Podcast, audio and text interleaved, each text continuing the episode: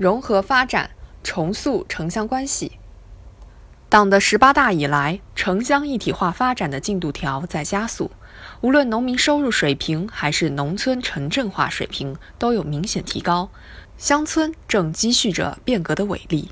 党的十九大提出城乡融合的新方向，更为乡村振兴的质变吹响了有力号角。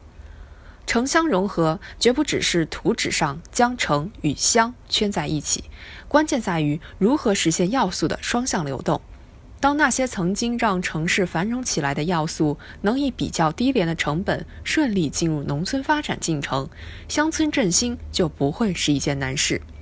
在江苏去昆山朱滨村游玩的人，总会为那里的转型升级叫好。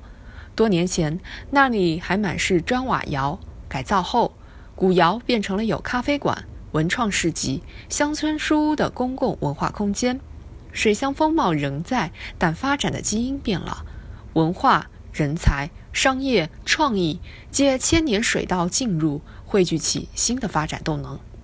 从传统水乡到乡镇企业，再到今天拓展出文创空间，朱滨村发展的前半程呈现了一条中国乡村发展的艰难之路。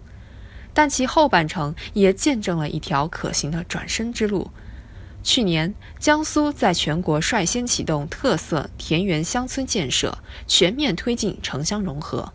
这是对江苏改革开放以来以工补农、以工代农一体化发展经验的再提升，与中央提出的城乡全面融合要求高度一致。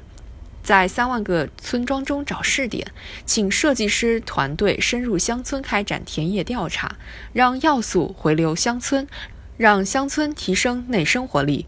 这条回乡之路体现着城市的回馈，回应着时代的呼声。当这样的村落心散开来，明日的田园乡村就不再是梦。也许有人会反驳：苏南水乡能够迅速发展起来，离不开天生丽质。其实，发展或因条件差异存在先后，但促进城乡间要素均衡流动，破除阻碍要素流动的体制机制障碍是共通的。农村精英不回乡，城市资源不下乡，一直是农村发展的难题。人从哪里来？怎么留得下？钱从哪里来？如何用在刀刃上？回答好这些问题，乡村振兴之路就走通了大半。比如，今天城乡发展的最大落差在公共基础设施上，公共财政不妨多投向社会资本不愿投或覆盖不到的角落。